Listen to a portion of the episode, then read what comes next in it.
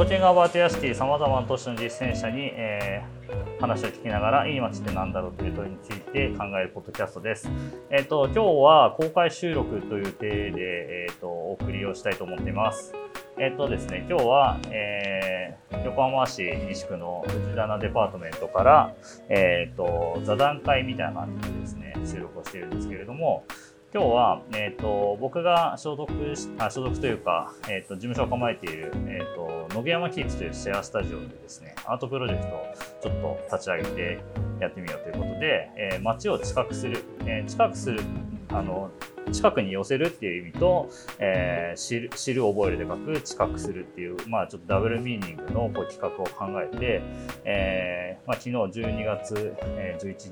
今日12日と、えー、2日間で、まあ、いくつかの試みをやってみようという中の、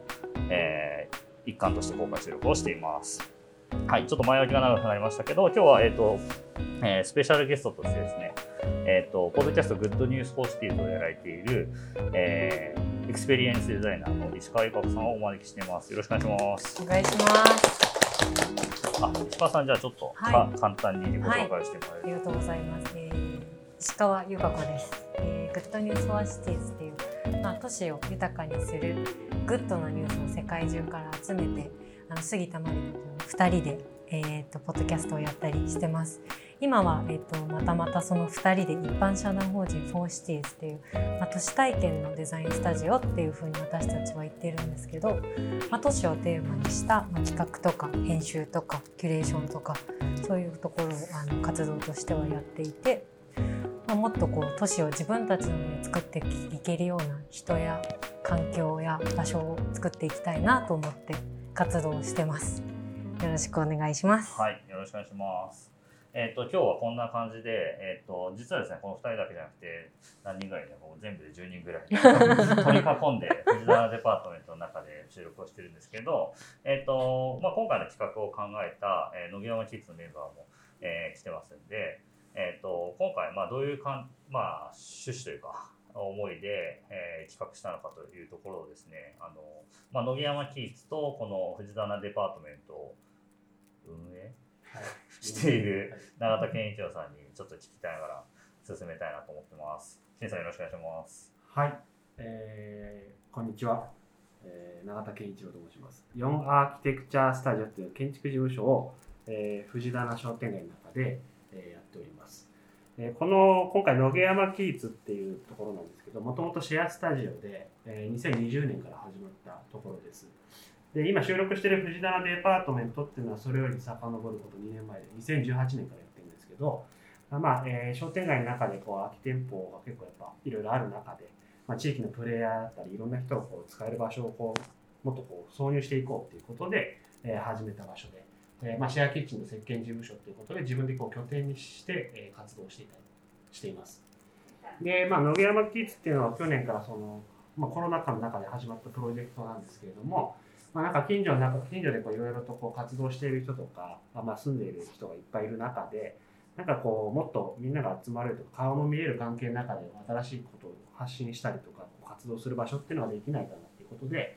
あの、まあ、自宅の近所にもう一個場所をみんなで作ろうみたいなことで発足した、えー、プロジェクトです。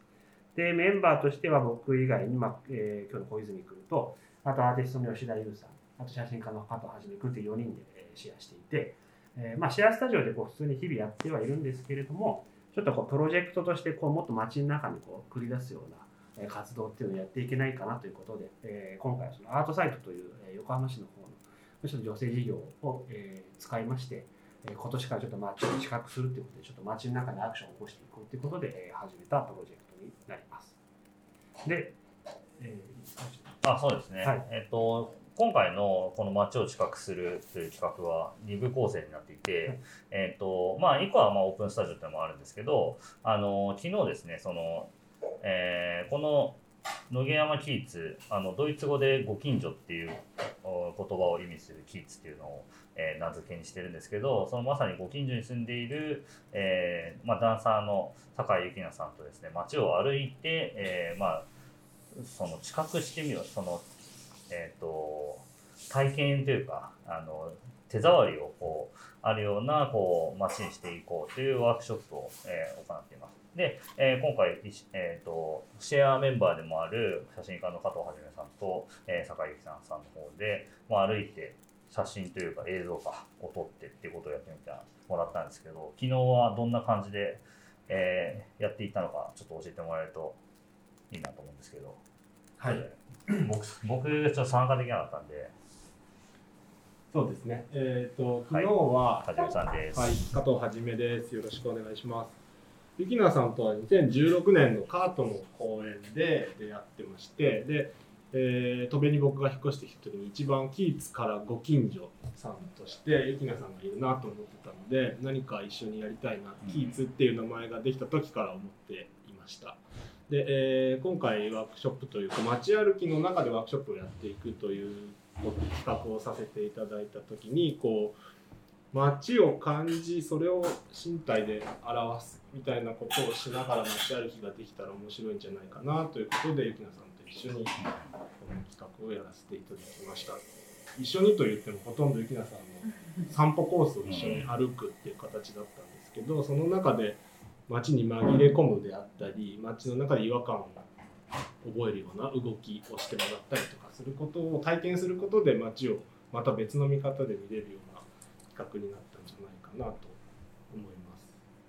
またあれだね映像も撮影したんですけど、はい。ちょっと現場では見てもらいながらやれるといいかなと思うんですけどあの、ポッドキャスト上はなんとなくうん音声で、えーこれが、これがいいですか？もっと違うやつがいい、何番？えーこれ、6番っていう映像からです。4番がいいと思いまあ、4番。す。はい。はい。えっと、昨日は、えっと、まさにこの、まあ、戸部っていう場所自体が、まあ、この横浜に住んでる人でもギリギリなんか馴染みあるかないかみたいなところなんですけど、えーまさにこうじゅじゅ古くからのまあ住宅街っていうんですかね。えっとまあ横浜って関内、関外、それから横浜駅周辺っていうのが、えっとあのビジネスディストリクトというか、まあ、中心街としてありますけど、そっちは、えーとまあ、割と埋め立てでできた、まあ、江戸時代以降に埋め立てでできた場所だったり、明治時代に、まあ、発展した場所なんですけど、この戸部っていうところは昔から住宅地として、まあ、栄えてはいないですけど、あって、でまあ、今もこうい、いわゆる木造密集市街地っていう感じになってます。で、えっ、と、ゆきなさんはあれなんですね、い今お住まいなのがリアルにキーツの本当にご近所っていうところはい多分私が一番誰よりもキーツですね。あの歩いて1分もしない30秒くらいのところですね。あのはい私自身は高校を卒業して大学に通うタイミングであの祖母の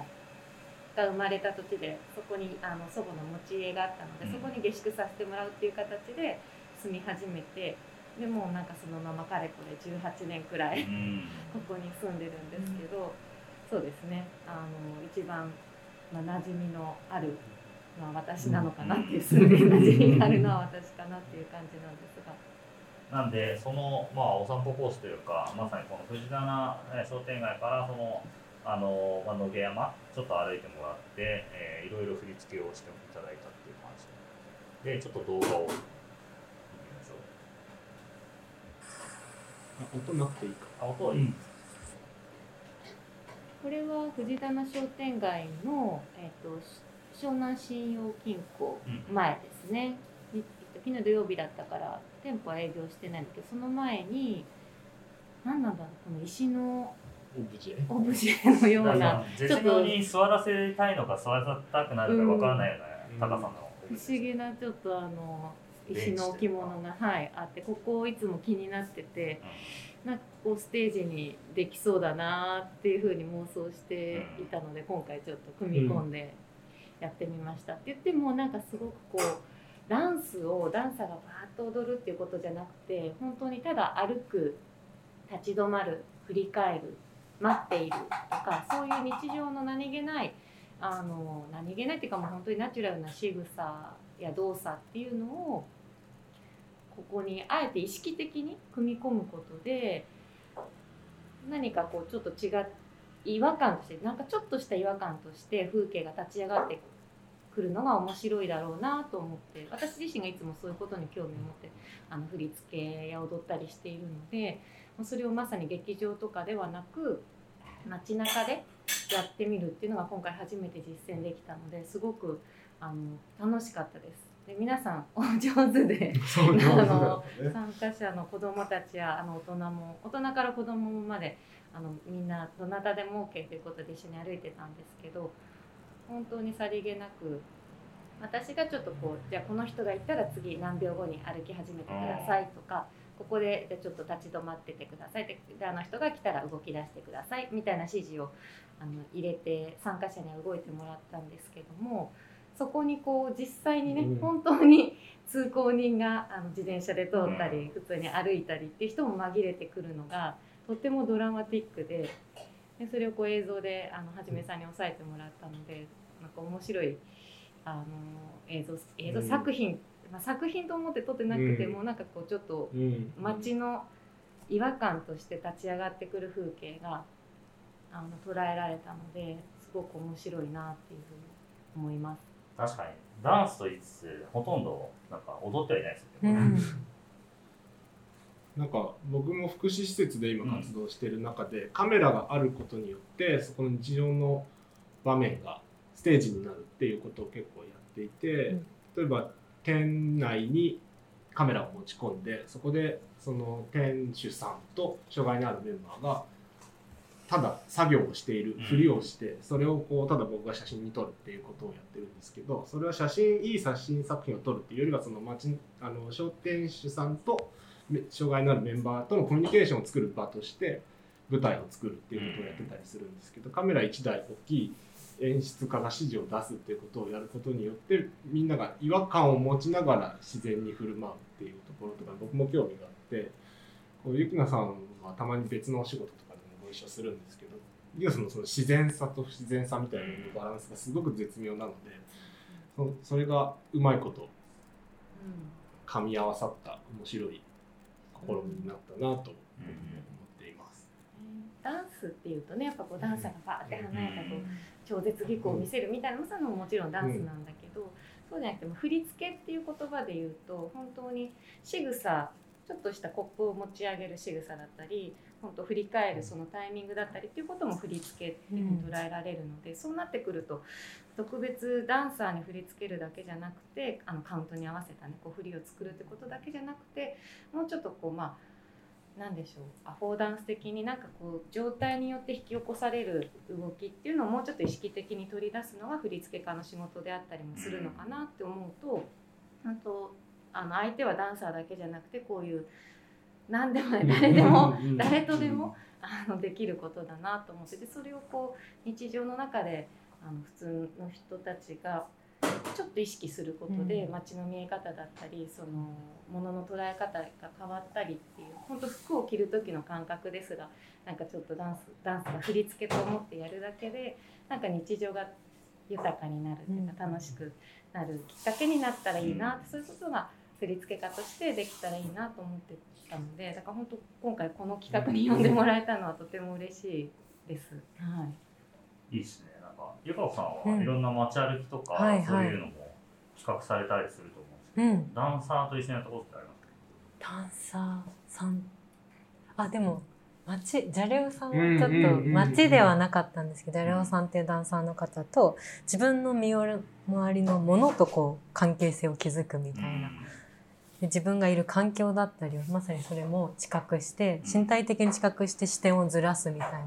ワークショップをやったり私も結構その街にまさに近づく時に自分が今常識だと思っている感覚とかをずらすってことがすごく重要だなと思っててそういう意味ではなんかその身体的にそれをやってみるとかってすごくいろんな人にとって近くなるうん。方法としてあのすごく面白いなとはずっと思ってますね。うん。なんかそもそもその街をこう近くする、まあ、そのになんていうかこう英語で言いにくいんですけど、こううん。ニニアに持ってくるっていうこの意味での近くするって、うん。なんかそもそも街が遠いっていうことが前提にあうるんのかなってちょっと思って、うん。まあ、そのなんかこのなんかダジャレのようなタイトルははじめさんとこう事務所で立ち話してる時にうん。なんか言ったことから出てきてるんですけどなんか意外とこう街ってこう意外とこう体感してないんじゃないかみたいなこう素素手で触れてないなんかそのうん。宇野常弘的に言うとこう素手で触れるみたいなことがないのかなって。う思ってでなんかそれをこう自分たちのものにしていくというかなんかその地元ではないんですよね。なんか僕も出身は地元ではないし、うんうん。さっき伺ったら池谷さんもし、ね、お育ったのが茅ヶ崎だったってことだったんで、うんうん。そのなんかいわゆる地元っていうわけじゃない、うん。だけどなんかそれをこう、まあ、地元にしていくというか、うん。ご近所にしていくっていう、なんか何をやったらいいのかなっていうのをちょっとずっと思ってて、まあ、ケンさんなんかもこの藤棚というかこの、えっ、とまあ西区というか この界隈でこう活動し始めて長いですけどケンさんはもともと東京出身ではい。大学から横浜じゃないですか。そうですね。うん地元感ありますよ今。はありますね。今ある。というのもやっぱこう大学時代に培ったなんかやっぱそのオーナーさんだったりその知り合いのご近所さんをつ紹介してもらったりとか。結局なんかその僕一回大学院出てから中国に働いてで帰って横浜帰ってきたんですけどなんかやっぱお帰りって感じでこう迎え入れてくれる場所。うんっていうのがあったっていうのがやっぱすごい地元感があって、うん。でまあ暮らしていく中でなんかそのさっきの街を近くしていくっていうのをすごい感じたのが、まあ、なんか僕がじ事務所の前にあのアパートを借りてやってた時になんかこう事務所に行く時に家で入れたコーヒーをこうマグカップを持って出ていく。わかるわかる。でなんか僕なんか別のところでもなんかこうマグカップを持って街へ出るっていうので喋ったことが。あってへー。なんかそのいわゆる紙のカップじゃなくて家のマグカップでどこまで外出れるかっていうのが、うん。結構街が自分にとって俺が近いからっていう、なん。か尺論なんじゃないかなと思って、面白いですよね。なんかそれは意外とね学生の時に住んでたシェアアパートは、あのやっぱそういう1階が歯の屋外で開かれてたからなんか下でお茶入れてたんだけどそのコップが外まで出ちゃうなんかあこの感覚すごくいいなと思って、うんそれがやっぱこうもっと街の中でできる体験につながっていくんじゃないかっていうのは一応なんか根底にはうんあって。それはなんか近くだよ、ね。うんそうそうそう。でもそれって30メートルぐらいなんじゃないかって気もしちゃいますけどね、マグカップでいけるっていうのはなんかその間にまたこうね、行け寄れるとこあると気づいたら150メートル歩いてる。あうんまあ確か面白い。うんマグカップで持ってたんだけど、ドーナツが増えてるみたいな。で、一杯飲み終わってもう一回どっかに行く。みたいなうんそういう感覚はあそれいいっす。うんどうですか？なんかエパカはこう、そういう意味で知覚してるっていうか、うん普段日常的な体験でなんかそういうのってあります？そうですね。でもなんか今の話を聞いてて、なんかやっぱコーヒーが出てきおて。ありがとうございます。紙カップです。マグカップではない。あの、あのトークが、これは紙ですね。紙ですありがとうございます。そうですね。えーっと、何でしたっけ？なんか、ね、本当にしていくというか、うん。なるほどな。私なんか地元ないと思ってて、地元見つかってないチームみたいな感じで、なんか小中がドイツだったので、高校の時にまた日本に帰ってきて、なんかまた引っ越してみたいなところで地元の友達とか昔馴染みの人とかってあんまりいなくうて、ん。でそこからも仕事はそれこそ渋谷とか結構いろんな人が通り過ぎる街にいたもんだからなんかそこにずっと居続けて関係性を築いていくみたいなところが結構こう難しかった、うん。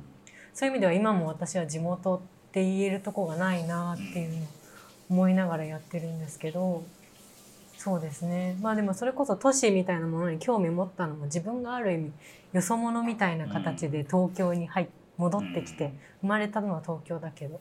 でもここで住まなきゃいけないみたいになった時にじゃあ自分の住む環境どうやったらいいものにしていけるかみたいなのがきっかけではあったかもしれないですね。でもそうそうですね。だから確かに街が遠いって感覚は常にあって、周りの人と何かこういうワークショップとか企画をやる時もみんな自分が街に関われるって思ってない人がすごく多い。うんある意味なんか東京とかもとかね神奈川とかもそうかもですけどなんかシステムが超整いすぎてるからなんかぼーっとしてでも生きていけるし、なんかこう命をつなぐために何かしなきゃいけないみたいなアジアのこういうね、環境みたいなところのもないし、なんかぼーっとしてて生きていけるでその中でどうやって自発的に関わるかっていう意識のスイッチを入れる。それがさっき言ってたこうマグカップみたいなこう態度を作るツールだったり、なんかそれこそアフォーダンスをこう生み出すような仕掛け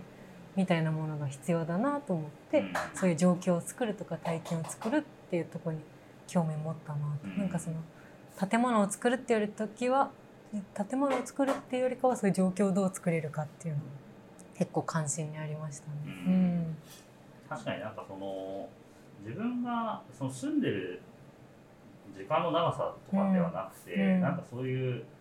なんていうのかな。なんかそのもしかしたらパチッと切り替わる何かではないのかもしれないけどこう徐々に自分がこう街側に介入していくみたいな、そういう状況があることでなんかだんだん自分のものになっていく、地元じゃない場合、まあなのかなっていう気もしました。ちょっとここでなんか、超地元の今井さんにちょっと こう急急に振るっていうのはこう僕のあのあれなんですけど、えっ、ー、とちょっとですね、えっ、ー、とこれ今藤沢デパートメント藤沢商店街ところにあるんですけれども、そのまさに霞向かいに、えー、お店を構えていらっしゃる今井かもこさんという皆さんに。あのちょっと 聞きに来ていただいたんですけれど。いつからかまぼこはやられてる自分で一応三代目にはなるんですけど、はい、今日お話を聞くだけの回と 座談会スタイル。座談会スタイル。考えなしインタラクティブにしがちな、でもあれですね本当に近くっていうのはなんかこう今までこうお話皆さんの伺っていてなんかこう近くイコールこう今のこの暮らしを楽しむみたいなそういうようなところにつながるのかななんて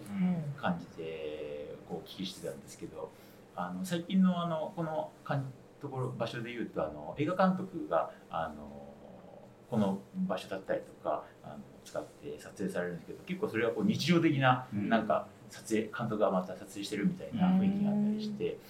なんで先ほどのあの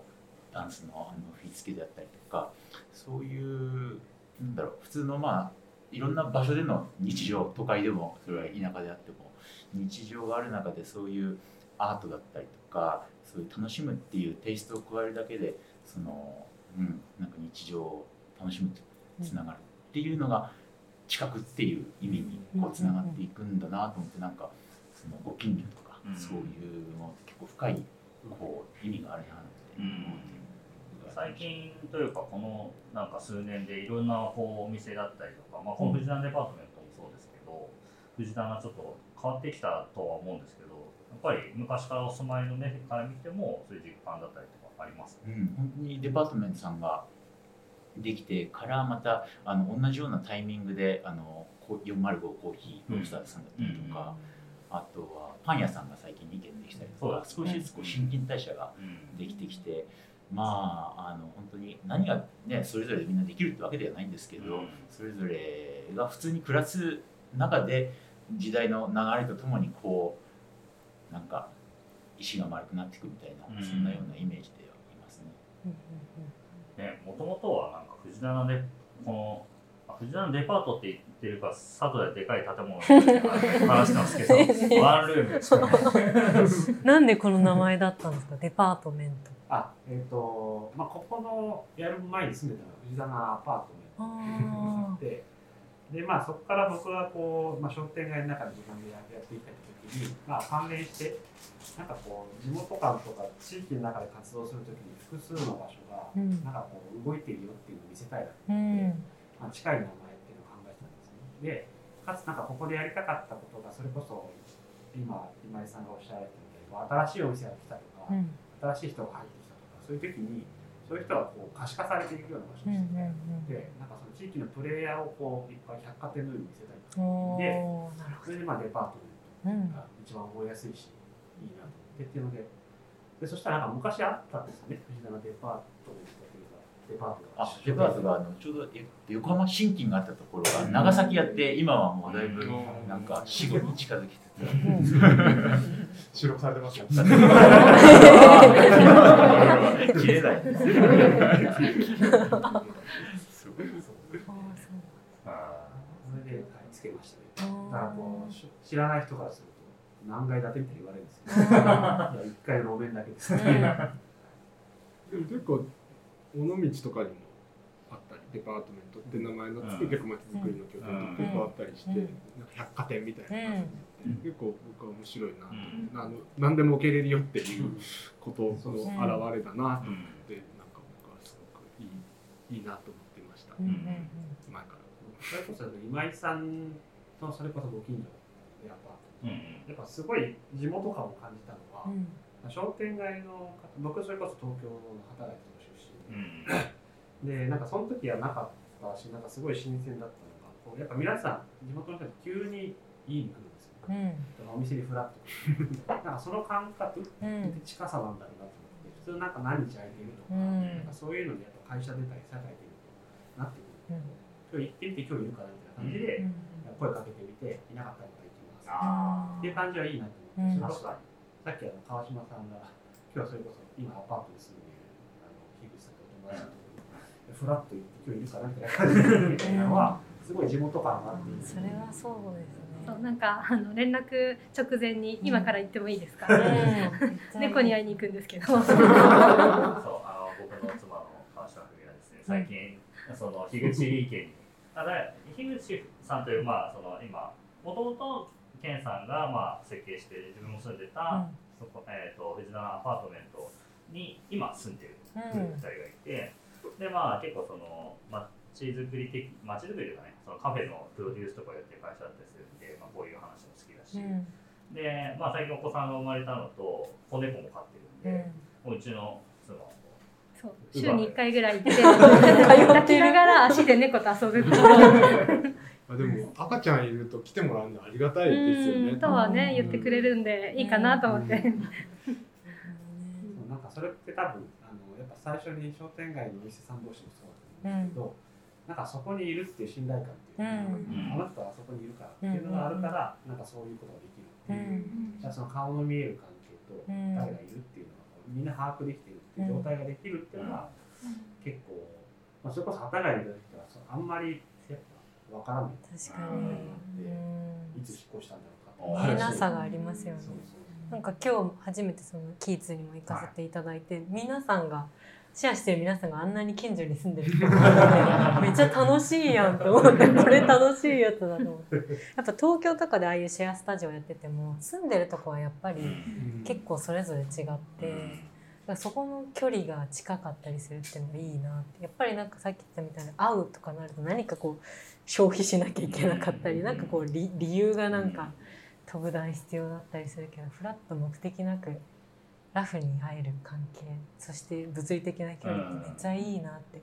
超羨ましく思いました。なんかね、僕もあの二階僕の部屋2階のこう道路に面してるからなんで、それこそ樋口さんとかがこう散歩に来たらいるかなみたいな感じでこう手振ってくるとか、うん。その知り合いのダンサーの子がまた近くに住んでたりするからいるかなとか言って、うんなんかそういうのがちょっと増えたのが結構、あのキッズ始めてよかったなとう思って。ん。なんか僕個人的な話で言うと僕もあの震災東日本大震災の後に2011年から2014年ぐらいかなまであの石巻って西宮城県の石巻ってところに住んでたんで、やっぱりその町まあ住んでたのは山の山の上というか住宅街で家借りてたんですけどやっぱり事務所があるその商店街というか、まあ町場みたいなところでもうすごいこう知り合いにめちゃめちゃ一日のうちに何回も会うし、うん。すれ違ってこう挨拶するみたいな、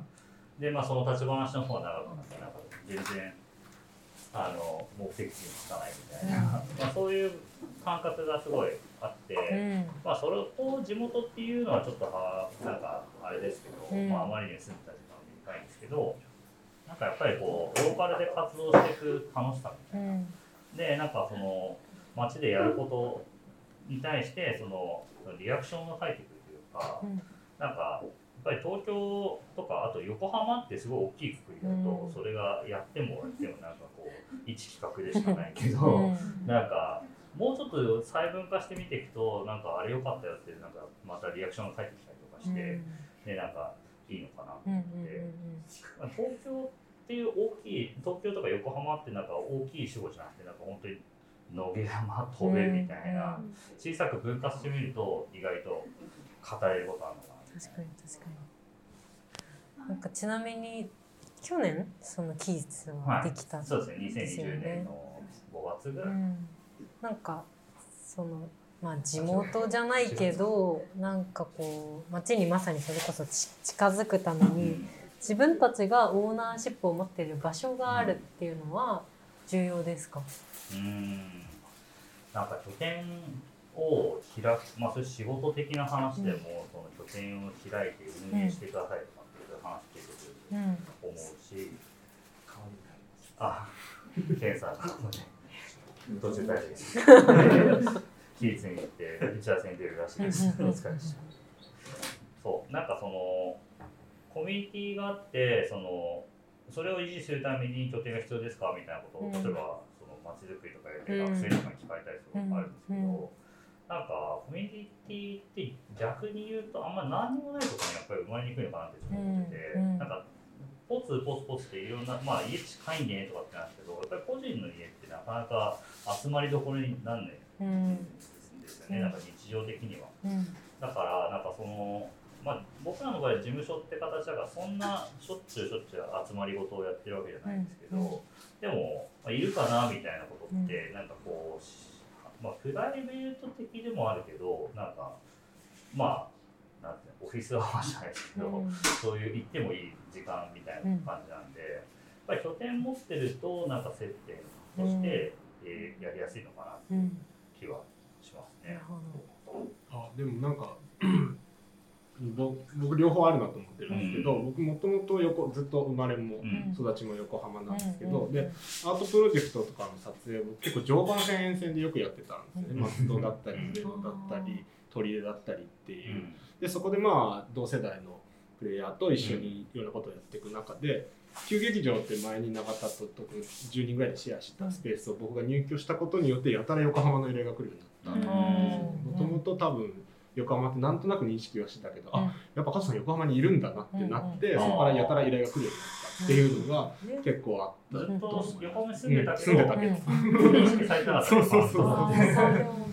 公共のうんアート系のカメラマンみたいな。シェアオフィスみたいなところに入ったってこともうスタジオですね。スタジオ一応スタジオ。そうざっくり言うと、旧劇場っていうのはさっきあの小金町っていうところにあ、はいはいはい。かつてあった。ドバイ町エリアマネジメントセンターの川向かい。はいはいはい。で東京ストリップ劇場。う？ん。でハンマーヘッドスタジオってあの、うんうんあそこはバンカーとかが運営していたスタジオに行ったメンバーが、えっと、そのスタジオがなくなるんでうん。9人ぐらいで新しくオルタナティブに始めた拠点で僕はハンマーヘッドにはいなかったんですけどうん。1人後から入ってうん。10人ぐらいで運営してたところでまあオルタナティブで始めたっていうのは結構あんまりいなかったので、それで結構注目されて、うん。であっていうんで横の映画がすごく来るようになったっていうのが一つあるなと思うのとまた別の集めて例えばうちは子供がいたりするので、ママの会とかってやっぱ拠点なんて持ってうん。ないけどコミュニティは結構がっちりできたりとかするし、だから絶対場所が必要だっていうことではないだろうなと思うけど、場所が媒介になって集まるってこともあるなっていう、なんか両方あるだろうなっていうのは吉田さんはあのどうですか？なんかあのあ新ミラトップのハマヘッハンマーヘッドの写真がスッと出てきた。ありがとうございます吉田さんあの野木山圭一一緒にシェアしているアーティストのはい吉田優さんです。吉田です。えっ、と私も地元横浜で、あのまあちょっとんキーツがある場所から少しえっ、と隣ぐらいになるんですけど、保土ヶ谷区ってところに住んでるんでちょっと違うんですけど、まあでも藤棚商店街は小学生の友達が住んでたりとか、へまあ意外とこの辺には来たことがあって、調そうそう。でなんかあんまりでもよくは知ってなかったですけどね。でもこんだけなんかやっぱり藤棚商店街っていう商店街が結構有名な場所でも横浜の中ではあるっていうのはありまして、うんまあこんだけ長い商店街が珍しいってういうん。か、お店がいっぱいあるっていうのが珍しいっていうのがあって、まあ、ここはやっぱなんか今コロナでやってないけどあの、えー、とお祭り？夏祭りがすごい有名だったりとかでなんかそれに小さい頃に行った記憶もありますけど。この辺はまあ知ってたけど私自身はまあ活動拠点ではなくてそのキーツに来る前は小金町のあのアーティストインレジデンスで小金町に場所借りて、えーやっていてまあそうですね。この辺になんかそういうクリエイターの人たちがいるっていう認識が 全くなかったけど意外と自分が来てみるとうん。こんなにいるんだみたいなそういうのはありますけどね。だからなんかそうそう知らないだけで本当に見えてない見えてないだけであのこんなにいるんだったら、まあ、もうちょっと見えるようにした方が、あの住んで住んでるし拠点もあるしみたいなのが近くて分かる方がなんか他の人にとっても有益じゃないかなっていう気は、まあ、自分が実際来て思うようになりました。あとなんかこう作品作ってまあその期日まあしたら土間なんで物作れるんですけど、まあそんなにこう粉が出て気空が出るとかは外でやったりもしてるんで、なんかこう外で作業してると結構声かけられるなああ確かに確かに。外でサメを作ってサメ削ってそれは気になります。大体なんかこう私が外にまあそんなにしょっちゅうじゃないですけど、うん。やってることが多いんで、まあ、通りすがりの人が話しかけてくれたりとかあと今年のあのお正月に餅部っていうのを勝手にやったんですけど 七輪で餅をやってうんそうそうそう。餅つきはしないけど。あそうするとちょうどなんかあの初詣帰りで家に帰る人たちをこう通る道みたいな感じでなんかすごいなんか興味を持った人はなんか何してるんですかみたいな感じで話しかけてくれたり、まあやっぱあのそんなにそのキーツがある隣のご近所さんと話すことはあんまりないんですけど、まあ、でも軽く挨拶とかはしてであとなんかよく外でそれこそ七輪使ってなんかちっちゃい飲み会とかやってるとなんか別にそんな変な目では見られない。いや勝手に思ってるだけ。なんかねそう前にちょっと前にその打ち上げ兼ねてやったことがあってその時今東京に住んでる人が来てて、で東京でこんなことしてたらすぐチクられるみたいな。煙出たりするとそうそうそうね。すぐるみたいなそんな話をしてて。あでもねああのめっちゃ入り口の前でやってましたけど、まあ匂い匂いとかまあそんな出ないしそんなに騒いでるわけではないからあれだけど、近所の人から今のところ苦情は来てないっていう、まあそんなに変な白い目で見る人もあんまりいないし、意外と寛容的な地域なのかなっていう、そういうのはすごいなんか下町だからっていうのもあるかもしれない。けど、いいいいエリアだなってで思いもこのます。間大学院ももらったりしたよねあそうそうそうそう。あの夏すごいめちゃくちゃ並ぶかき氷屋さんが本当にキーツのなんかワンブロックとかっていうか、でなんかそこはあの冬になると大学芋屋になるらしく、あのあのこ今月から大学芋に変わったんでいつも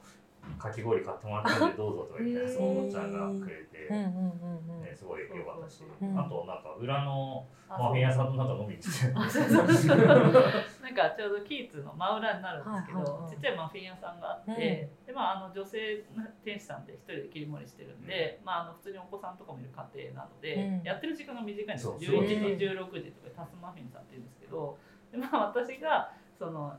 キーツで普通に普段リモートで仕事もしてるし制作もしてるしみたいなね、うんしょっちゅういるんで。なんかそのなんていうんですか甘いもの欲しさにこう自分をこう甘やかす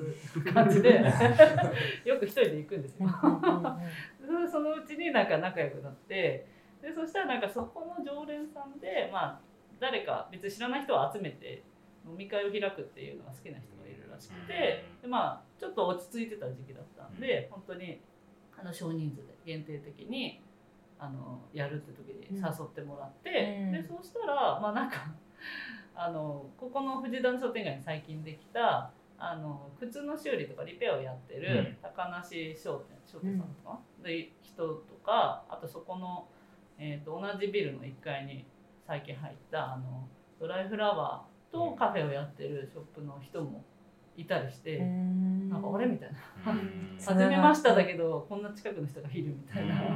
のはありました、ううん。んなんか不思議な感覚でしたけど私は全然そのキーズに来たことで来た地域だけど、うん。うんなんでその周りの人は全然近所の人は全然知らないけど意外と近所付き合いができて楽しいみたいな。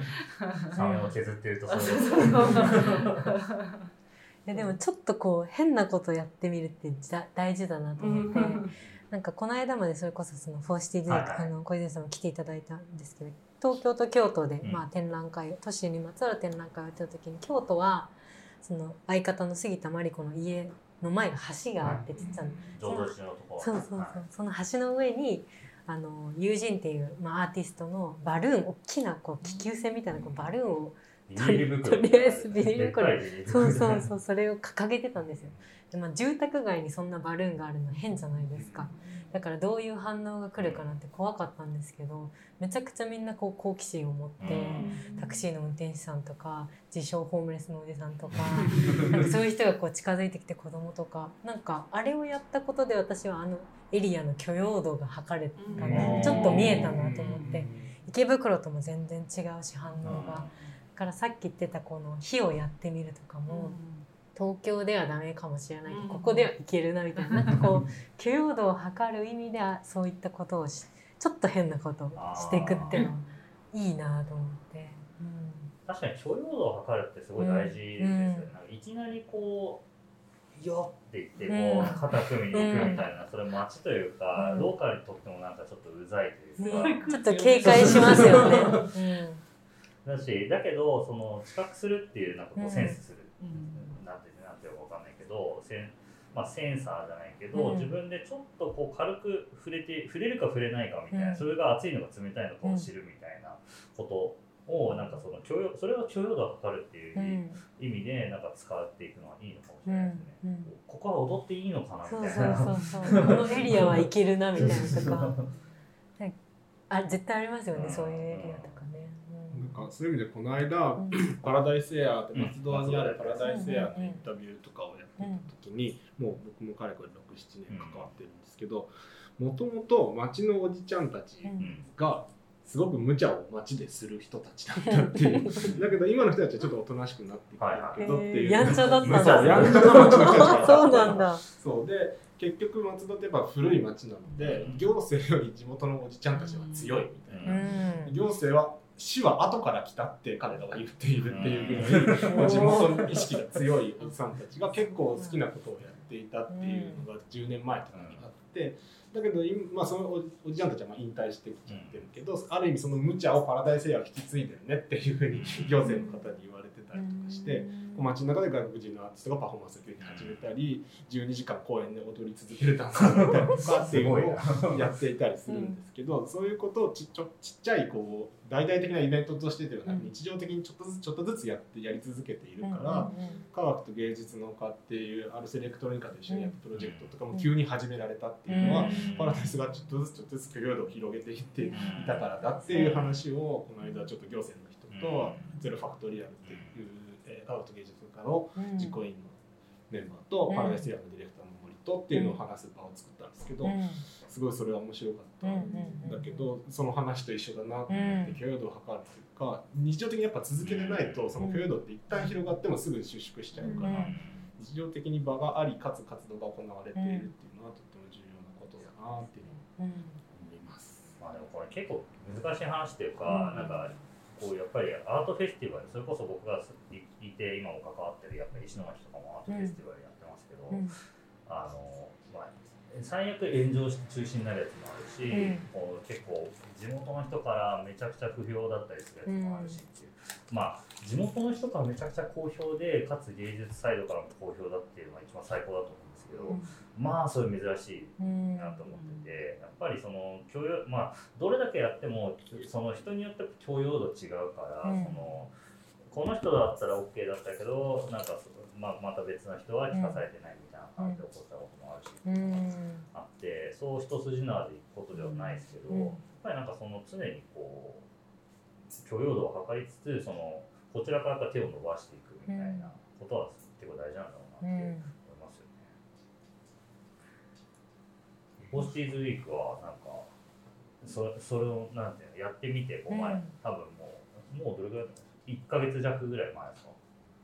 そうですね。全部終わって。そうです1ヶ月経たないぐらい。あそうそうはいそれはちょっとそれをについて改めて聞くとですけど、はいはい。はいなんかどういう、まあ、趣旨というか、うん2人で始めた、まあ、団体というか、はい。なんですけど、まあ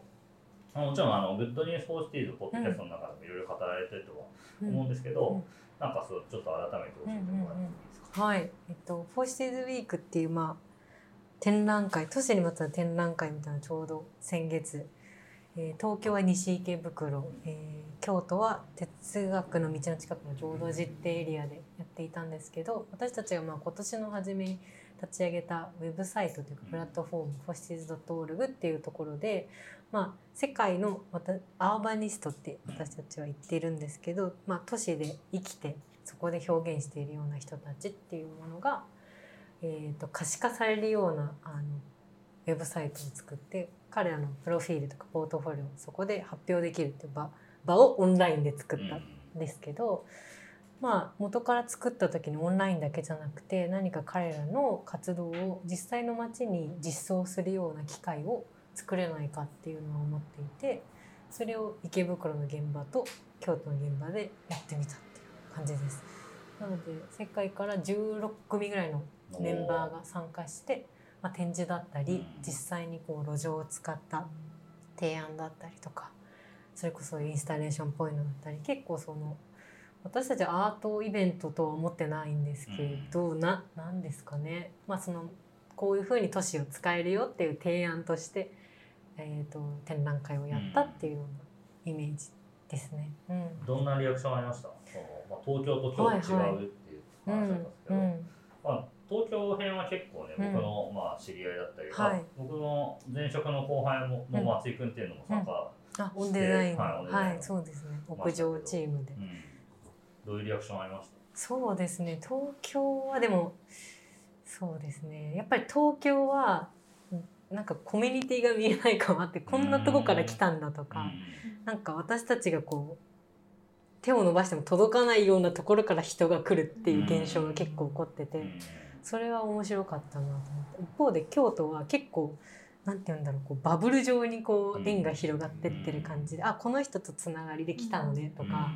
そういう風ななんかなんていうのつながりが結構すぐにこう見え見えるような広がり方をしてたのでなんかそうですね。そこが結構違うなと思って見てた。ですね。広がり方？うんこの活動の広がり方。ちっていうのが一個あるのとそうですね。京都の方がやっぱり近所の人とかうん。が警戒心がないというか、うん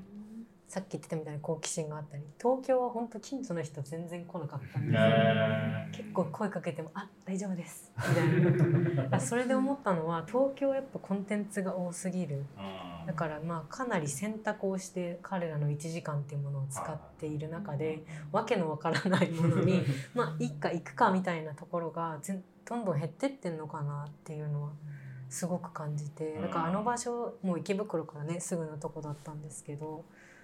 難しいなっていうのはどうやってここの街にも近づけばいいんだろうっていうのがすごく難しかった場所ですね。まあ地元のねそのオーナーさんとずっとやってはいたんですけどそこはそこでやっぱなんていうのまた独特のせ雰囲気というかコミュを築いてたから温度差はちょっと感じましたね。地域との温度差。うん。なんかで僕もちょっとまだ西池バレー行けてないんですけど、うん。なんか結構、まあ、古くからの大家さんが、元禄時代から。ね、はい。改修して、うん。その自分のまあ元々のお屋敷というか家というかを開いて、す。はい。まあ今カフェだったりコーヒーだったりみたいな感じですよね。すごい素晴らしい場所ではあるんですけど彼らも結構悩んでますね。へーまだ近所の人に知れて知ってもらってないっていうところがあるみたいだからこんな近いのにめちゃ無関心なんだなっていうところがちょっと残念でもありやっぱ東京だな みたいな。東京ってそうだよなみたいなことを改めて思ったりとか、うん、いやー東京そうね。なんかやっぱりいろんなローカルはあるうんんですけど、うん。なんかそれがこうなんなんていうんですかね。これは例えば僕らが東京にさこう行くとやっぱりそれはよそ者みたいな感じで、ある一消費者みたいなうん。感じになってしまうから届かないのか、うん。なんかそのそこに住んでてもなんかさっきのこうなんだろう餅をこう路上で焼くみたいな、うん。こうはみ出しというか染み出しみたいなものが許容されてないのかうん。なのかお互いになんか関心を持たないでいることがこう、うん。自己防衛策みたいな、そこはちょっと大きい気がしますね。なんか僕東京芸術祭の撮影でガチャガチャガチャっていう、あはい。あれの撮影をはい。やってたんですけど、15箇所にガチャガチャを設置して、はい。そのなんか建物のドアノブとかを作ってそれがガチャガチャで出てくるみたいなプログラムだったんですけど、映画監督の方がうん。あの作品としてやってるやつで、やっぱガチャガチャが1台あるとうん周辺の子供たちがざわつくらしくて、うん。ガチャガチャあるみたいな。うん。昨日かなやっぱガチャガチャできてたんで、なんかガチャガチャでできてるって人が。そうガチャファンいますよね。それでもらってきたんでうん、すよ、そうそう。そう、だからなんか怒るなと思って、金さんが絶対合うと思って、あ、持ってきちゃって言ってたけど。で何入れようかそうそうそう、なんかあれです作れたらまあ面白いなと思ってない一つあるんですけど、で、えっとそのガチャガチャ設置してるところはちょっと僕名前をちょっと忘れちゃったんですけど、はい東長崎かなんかの駅前のカフェが、うん。もうガンガン外にせり出してて、うん。外国人のなんか超陽気に。 MIA MIA そうそうそうそう MIA MIA MIA っていうあのそそれも商店建築で出てたと思うん。ですけど、であそこ大丈夫っていうあぐらいそこめっちゃいいですそう出よねてて。マイヤマイヤについ。てやそんな説明っていうか本当ファンっていうか好きなんですけど、コーヒー好きのボンさんっていう人が、まあ、作っていてコーヒーが大好きなんですけど、なんか人をこうつなぐみたいなことが好きで、こうみんな結構カフェも人気なので、外で待ってる人とかいるんですけど、そこにボンさんが話して「あのどこから来たの?」とか「仕事何してんの?」とか「なんか君たち夫婦なの?」とか結構深いところぐいぐいきますね。そうそうそう。でもなんかそうそうやって話されてるうちになんか一員になれるっていうか、でなんかレコードとかをこう回してあの選んでくれるんですけどなんかどんな音楽が好きとかなんかそうやってこうから絡んでくれる？からなんか割とこうただ飲んでコーヒー飲んでゆっくりするっていうよりかはなんかこうな何が次来るかみたいな感じのカフェででもなんか行ったら結構元気になる感じで私はマグカップを買って帰ったんですけど なんかそのマグカップをこう使うとちょっとあの思い出すというか それぐらい結構いいカフェですね。なんか外にもね席がせり出してるし豆も外に出てるし、うそうなんか僕らも撮影でそのガチャガチャが設置されてるところを撮りに行ってるからで混んでるからもう飲むのあき半分諦めなきゃダメかなみたいな感じで周辺にいたら。本にバーって出てきて、うん。何何何それバーってメニューを聞いて、ちょっと待っててって、中入ってくれて、すごい。っていう感じでそう。で片言なのか で、なんか前がコインパーキングなんですよね。うん。ではいコインパーキングの方までほぼ競り出てるというか、うん。席は出てないけど、うん。人はもうわーって出てるし、うん。結構大音量でビートルズとか流れてて、うん。大丈夫なのかなこれっていう感じなんですけど、それが成立してるっていうのは、あれすごいなと思って、なななんでこれが成立してるんだろうってすごいちょっと考えちゃった。うん。ちょっとあれですよね。あの古い街並みというか、うん。あのあんまりこう若い人も少ないから、逆になんかこう、うん。やれるうん。というか、うん、で多分パラダイスエアの時も思うんですけど、結構海外の人が何かやってるって意外と許容されやすいところもあったりするとも思うんですよね、なんかよくわかんないけどっていう感じ、うん。そこが怪しかったら多分逆効果だったと思うんですけど、なんかそういうパターンはあるような気がするなとも思ったり、確かに海外の人だったら自分たちの常識は共有してないって前提から入るかもしれないですね。そうボーンさんはオーストラリア人うん、って言ってました、なんですけど、うん。まあ奥さんもアリソン・リエさんっていう建築家の方で、うん。でまあその奥さんえっとね奥さんの事務所が別の場所にあるのかな、近くにあるらしいですけど、まあそのすぐ裏って言ってた気がそう裏かなんかにあってリエさんが設計をしてでそこにボーンさん。ボーンさんはもともとなんだっけなコーヒーブロガーというか、うん。モデル兼コーヒーブロガーえっみたいな、と、グッドコーヒーっていうコーヒーのウェブサイトをやっていて、かなりおしゃれなコーヒー紹介サイトうんをやってます。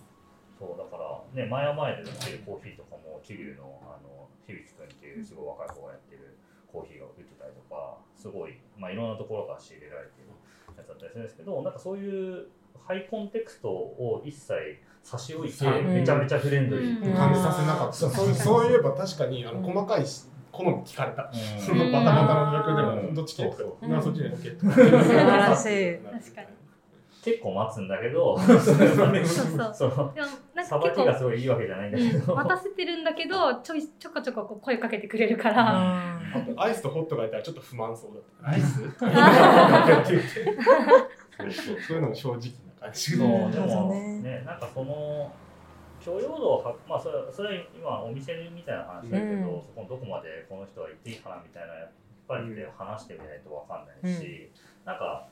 例えばなんかこう横浜とかにもよくある、えー、と市民酒場みたいな、うん。こう古いこう酒場みたいな、うん。本当はそういう場所だったはずなのに、うん。いつの間にかそういう渋い酒屋に行くのが2みたいな感じになったのが、めちゃくちゃハードルが高いっていうか、うん。なんか怒られちゃう。野毛とかにもねありますけどなんか写真撮ったら怒られる、なんか 観光親父の店みたい皿な。重ねたら怒られる。ルールがマジでわかりませんみたいな、もう値段は書いてないわみたいな、まあでもあるけどなんかそういう本当はそのお店側というかあお店だけじゃないですけどお店も客もだけどそういうコミュニケーションをこううまく取り合って、うん。なんかそこの場を一緒に作っていくみたいなそういう感じあるなと思って、うん。なんかそのマヤマヤは、まあ、僕も1回2回ぐらいしか行ったことないですけど、まあすごいこのコロナ禍でできててそこの場所も。うん。である意味あの最初はやっぱり全然営業できなかったらしくって、うんまあ大変だったらしいんですけど、まあ、あるところからあその営業開始して結構話題に、まあ、なったり僕の、まあ、後輩が池袋住んでめちゃくちゃいいですよみたいに言ってたりとかしててしてたんですけどなんかすごいそういうゴーンさんっていうある種の、まあ、外国人なんだけどそのなんていうのかなコミュニケーションがこうある種昔懐かしい感じというか、めなんていうのかな本当に、下町のおばちゃんみたいな。そうそうそうそう。おばちゃんがめっちゃなんかちょっとあの世話焼いてくれるみたいな。なんかそういうのがもしできればなんかこう東京であってもうん。こう楽しいロうんーカルというか作れるのかなって気はしましたね。なんか前や前がめちゃくちゃいいです。うん、行ってみます。かなり駅前でね結構ネオンがあるようなお店も近くにはあるような地域でもある、けど住宅もあるみたいな、多分すごくね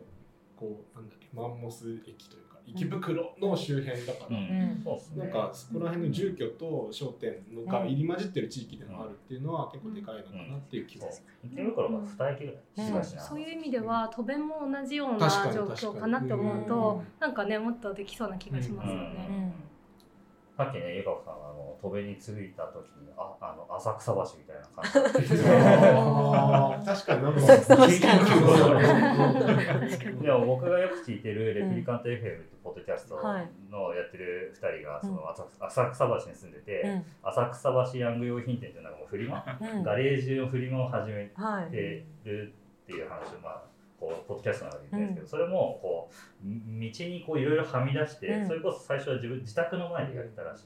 だけど町会長さんも別にそんな全然いいよみたいな感じで、こうはみ出しカルチャーあるよねみたいな話をちょうどしてた回で聞いたばかりだったんですけど、なんかその感じとなんか戸辺はみ出しててもなんか持ち合い来てもまあそうちょっとまあ隣のうちとかはちょっと僕は気にしてるけど若干、普通のお家なんで。まあでも言われたりはしないし、うん、いつかねなんかそこのうちの子供も一緒に持ち合いたいなと思うん、いいですね。でもうちの子気ぃつい来て帰ると餅食いたいっていう。でも昨日次男が餅を食べたい餅を食べてるから、うん何何言ってんだろうなと思ったら、そうそれだ。それだと思って。今日も晩ご飯餅がいい。めっちゃブームになってる。結構食べてたもんね。そうじゃあちょっと加藤家の子供たちとまたや たまにやらないとねダメですねそれは。そうあの小泉君のスペースに勝手に行っちゃうんです。遊び場に。夏は窓開けてるんで怖いんですよ。落ちない。うん。確かに。勝手に行っちゃう。あーでもいいですね、うん。そういう街の中にそういうちょっと自分のうん。第二のそうそうそう。場所みたいな。確かになんか子供からしたらねなんかある種こう通りをこう眺められる場所っていうのがあるから、うん。なんかああいう窓あれも、えっと僕のその事務所というかキーツのファサードになってるところも、あそこだけ唯一なんか窓交換してる、まあちょっとね。あの事情って半分しかないですけど、うん。あでもあのもともとはやっぱり昭和のなんていうのかなこうすりガラスとかはいはいはいはいもうこカタカタのこう、うん。まあ、両サイドはそのカタカタの窓のままなんですけど、やっぱ正面もそういう風になってたんですけど、なんかまああえてやっぱこう見えるというか、まあ、別に僕の仕事が見られたいわけじゃないけど、うん。早くカーテンつけないとなと思ってるんですけど、なんかそういうなんかファサドが変わったっていうのも結構大事かなと思って、ツートンカラーに塗り分けてというか、まあ半分しか塗れなかったんだけど。でもいい感じのデザインに見えますよ。そうなんかねそういうやっぱり街に開いていくっていうことって開くぞってだけじゃなくて、うん。こうだ大丈夫かなってやっていく、うん。この知覚する感じ、うん。センシングしていく感じってめっちゃ大事だなと思いました、ちょっとゆきなさんに話を最後というか戻していきたいんですけどその今回やってみてその知覚されるっていう感じっていうかはどうでした？なんかそのやってみてというかこの続編とかってありそうですか？あやりたいですね。あの私自身はでも実はこっち藤棚の方は、コロナ禍になってお散歩してみるかって言って来たのがきっかけ、えじゃあそれまでは長く住んでたけど、うん、けどやっぱ横浜駅の方に、あのもう行ってしまう、まあ、横浜駅からも歩いて帰ってこれる距離なので、ね。こっちもに来て買い物でやっぱ横浜駅の方で住ませてとか家の周りで戸田駅周辺でって感じなので、うん。こっちエリアは本当コロナ禍になってかまぼこを連 れてこあの夫がすごい好きなんですけど買ってっていうようなこんなとこがあったんで知ってはいたけどうん。三田の商店街ってやっぱ有名だから知ってはいたけど、そうそう本当この12年でぐっとなんかこっちエリアの魅力にというかこっちにも足を踏み込むようになってなん。ですけどだから割と散歩、まあ、最近こっちの方もしてるけどももともとはもうちょっとこの五所家紋山かはい。山山とかみなとみらいの方に抜けてくんなのなんかよく歩いてるのでそっちの道の方のなんかこう自分なりに好きなアングルとか面白さもあったりするからちょっとそっちの方面も紹介したいなとは思ったりうん。街歩きとして。うん。あのできたらいいなと思ったりもエリア的には思うんですけど、やっぱりそのそうですね。あの参加してくださった方がねどういうふうに感じたかなっていうのはすごく思うんですけど私自身はやっぱりこうなんだろうな。街を知覚するってあんま意識言葉として意識して生きてきたわけじゃないけどやっぱり結構そういうふうに見てるんだなっていうのを、あの日常、あの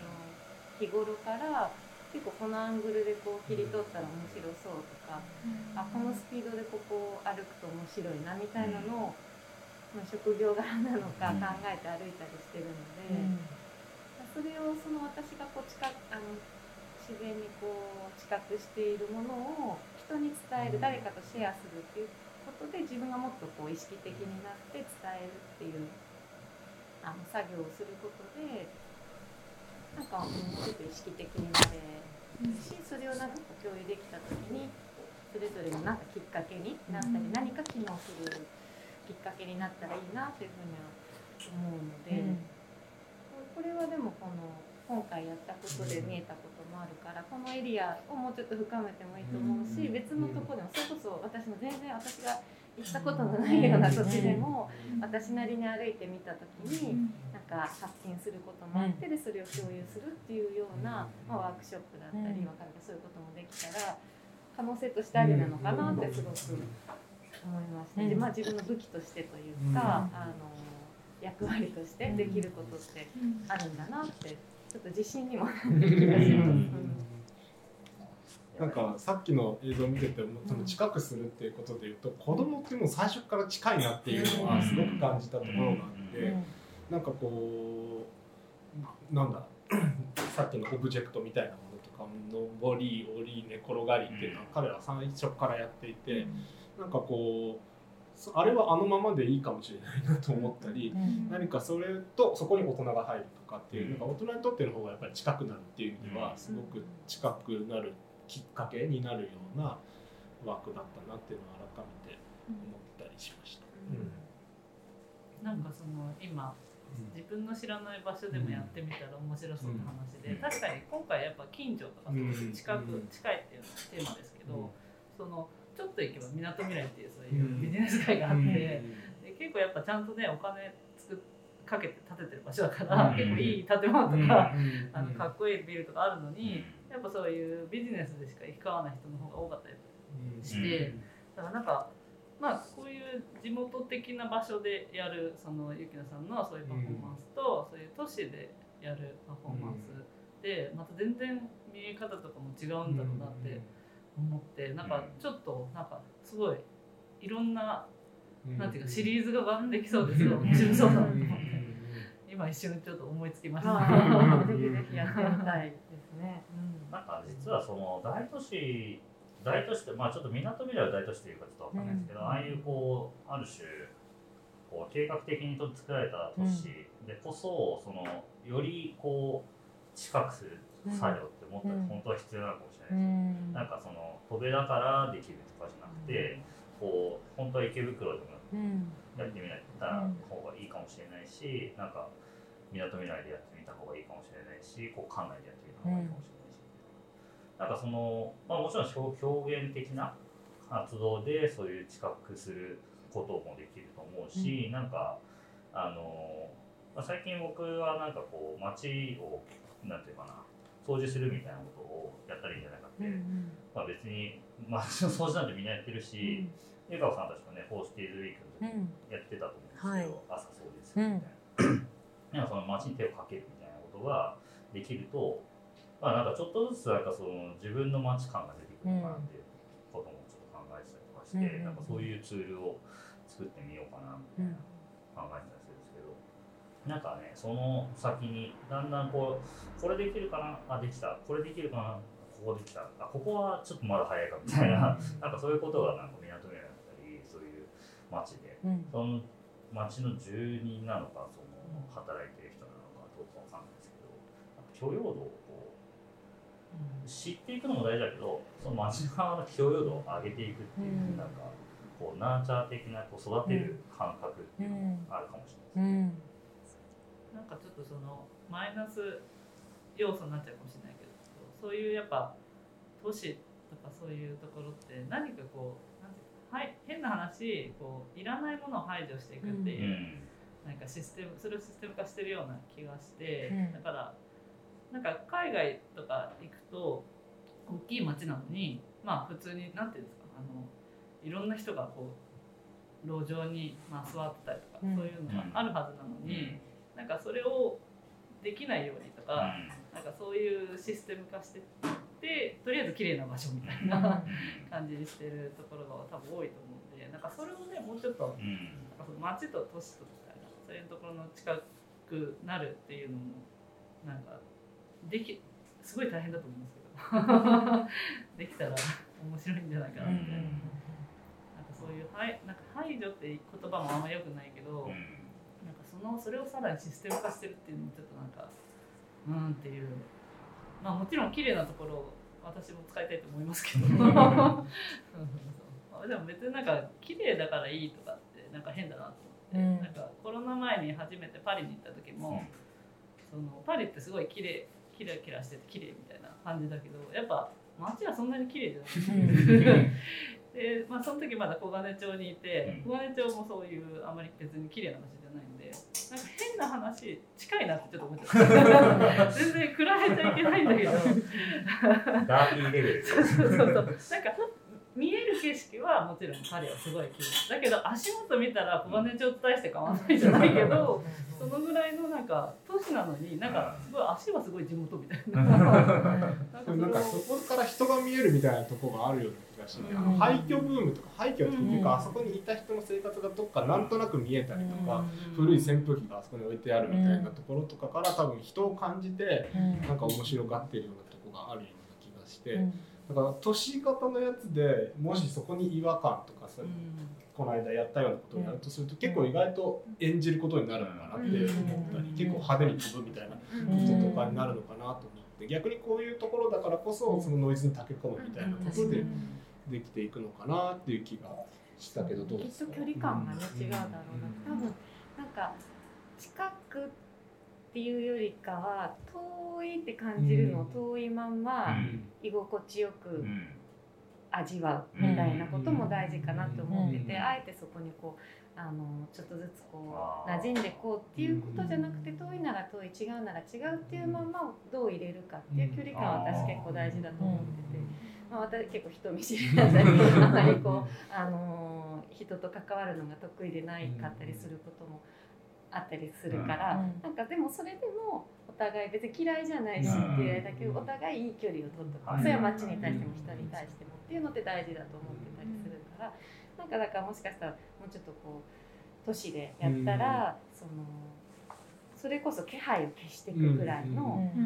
感じででもいるっていう自分がそこに体があってそこにどう立ってられるかっていうのをなじませるというよりかはいないですよみたいな気配を消すことで存在する存在感を確かめるみたいなワークができるような気が今ちょっと夜の話を聞きながらあのやってみないと分かんないけどあの見込みとしてはそういうやり方もあるのかなってちょっと思います。白いでいうとこのなんか第2弾とか第3弾とかわかんないけどやるとしたらなんか場所決めてそこでみんなでアイデア出し合いながらみたいなのも一回ちょっとあの打ち合わせの時はね話に出てた。ん。ですけどアングル先に決めといてこうやっていくみたいな。なぜここでこう動くの？ゆきなさんがこう動いてほしいと思うのかをみんなにシェアしてもらいながらみたいな。かなり今回即興的な要素が強かった。それは楽しかったんだけどそのなんかかなぜこうなのかを考えながらみんなでやるみたいなのもやってみて面白いかもしれないなと思って。さっきゆきなさんが言ってたなんか街の中に好きなアングルがあるっていう話だったんですよ、で遠いものを遠く感じるみたいな、まあ、だそれもやっぱりなんか大事、なんか全然違う。物理的に遠いなんか円形の話なんですけど最近あのみなとみらいにこうホホテルが結構開業というか、どんどん今みなとみらいやっぱりかい、ね、建設ラッシュであれですけど、なんとこう戸辺からですねこう KK の線路越しにウエスティン まさにこう円形全く違うものの円形が見えてるっていう。なん。かでもそれもなんか一種のこうもうまあ遠くに富士山見えるみたいなものなのかもしれないけど、なんか歩いて行けるところにそういうめちゃくちゃ新しいものがあって、でその線路を越えてくるとこっちはめちゃくちゃローカルでみたいなところでなんかそれをなんか反目するのではなくてなんかそういうもんなんだよ。でそれはなんか年に1回ぐらいウエスティンに行くのも楽しいかもしれないし、なんかそのウエスティンの前で踊ることが許容されたらなんかそれがやれたらいいしななんかその近さなんか確かに今遠いものを無理に近くしない方がいいっていうのはすごいいい,、いい示唆だなと思って思いましたね。あの辺ねなんかもうみなとみらいは観光の土地だからウェルカム来てくださいみたいな感じの表向きあるのに本当だからウェスの裏道とかはもう全然誰もいないし工事現場みたいなまんまでひっそりとしててねそこをなんかこうこっそりでも私はここにいるんだよなと思いながら歩くのが結構楽しかった。ですみんな違うだけを見て賑やかだけど実はこういう裏面もあるみたいなのの道を探すのが結構好きだったりするので。確かに観光できてなかったら地元だったら裏路地歩いた方がなん。か人と会わないしみたいな、そういう日常的な考えがもっとこう意識的にななるっていうかその今のそういうのはああの意識意識するとやっぱなんかいろいろ変わってくるっていうのは、うん。思いました。なんか今ね観光とかもこの特にコロナになってからこうマイクロツーリズムっていう言葉がすごく流行,、まあ、流行ってるというか言われたりとかするようになってて、まあ、これから多分横浜市役所を再開発してできるホテルとかもその星野リゾートのそのローカルフィーチャー版みたいなホテルってやつができるけど、まあ、それとかも結局なんかもしかしたらそのローカルが逆に今度消費されていくというかその案内される対象になっていっちゃうのかもしれないけどなんかそれすらもなんか、まあ、新しい街の風景として受け入れられたらいいのかなっていう気がしましたね。なんかそのなんていうのかなやっぱり自分たちがこうなんだろう最初にこうやっぱり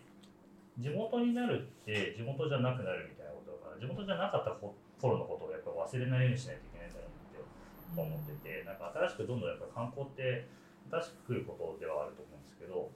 なんかそういう人たちもこう配慮しないというか、なんかちゃんと読んでないんですけど最近あのライフル総研っていうところが出しあの不動産のリサーチ会社が出したそのなんだっけな。うちにもある。あの、なんだっけな。4えっと号5号のやつそうそうそう。最近出したのは、えっと、まあ、地方都市、地方創生のファクター X は何かみたいな話で、まあ、結論だけ言うと、なんか、寛容度が高ければ、地方創生は成功するみたいな話なんですよね。だから、まあ、要するに、さっきの、めちゃくちゃ入りにくい居酒屋みたいな、そういう不寛容な店じゃなくて、不寛容な街じゃなくなると、いい感じになるよっていう話が、まあ、こんな分厚い冊子にまとめられてるんですけど、なんか、送料だけでもらえるそうそうそう、ただでもこれ。なんかそういうことをやっぱりこう、なんか新参者の我々も率先してやっていくっていうのが結構大事かな。で、その時にいきなりなんか、ビョってくるじゃなくて、やっぱりこうナチュラルにこう、徐々にこう、触りながら、手触りを確かめながら、お互いにやれるといいのかなっていう感じで、そう思いましたね。なんか、あんまりまとまってないんだけど、でもなんとなく、なんとなくというか、その一つの、まあ、今回はうん。ある種の身体性みたいなものを手がかりにで僕らののゲームキーツっていうシェアスタジオ普段別に決してお店をやってるわけではないんだけれども、あのそういう場所とその身体表現みたいなものを手がかりにこう街を近くするっていうことを、まあ、やりつつ今ちょっとトークが、ね、なんかできたのかなと思っていました。ええー、とこの一応僕の Talking about City というポッドキャストの枠では、こう最後にゲストの人にこう「いい街って何ですか?」っていうのを聞いてるん。ですけど、うん。こうゆかこさん。にとってのいい街 good city 自分にとってのでいいと思うん。ですけどいい街は私にとってはそうですねなん。か帰り道が楽しい街が私にとってはいい街で帰り道って私にとって大事な時間で、うん結構いろんなものから解放されて自分だけの時間として享受できるうん。時間だなと思って、なんかそこで寄り道したりそこでなんかひょんな出会いがあったり、でもそうそういったこう帰り道の風景が楽しい街がいい街だなと思います。うん。そういいですね。うんえずっと言ってるんですか？ずっと言ってるんです。一番好きなのは帰り道って言ってます。えーいいですうん。ね、なんかそれはすごいこう情景も浮かんでくるし、うん。確かにねなんかそのかもう家家とよく職場の往復とかって言いますけど、うん。本当はその途中うん。になんか価値があるといいんですよね、うん。あの帰ってくるだけじゃないうん。何かが、それがなんか都市の面白さ。うん、なんかそういう感じにちょっとそれもできるとうん。いいですね、石田のデパートメント夕方結構空いてないよね。ぜひ。夜営業。そう。夕方ねみんな空いてない。午前中とか多いよね。釘を刺され釘を刺されたいやだから夕方枠とか作ったら面白い。いいっすね。なんか結局ねあの構造の方で作できることってある気がして。なんか結局さっきの近くする話じゃないけど、うん。結局ここでお店をやれることでこの商店街とかここを我がことができる人がこんだけ増えているあうん。のカレンダー分ぐらい増えているっていうことが大きいんだろうなっていうのを思ってた時に、うん。その夕夕方とかそのやる人以外の人の我がことかをどう作るかっていう時に夕方っていうのとかっていう時間帯で考えるみたいなのが結構重要なのかなっていう話を聞いていてました。スタッフのワーすごいです終わりいやー本当になんかあっという間にこう1時間20分ぐらいこう今喋っちゃったんですけど、本当になんかあのねなんかいいトークができあのなんかまあちょっと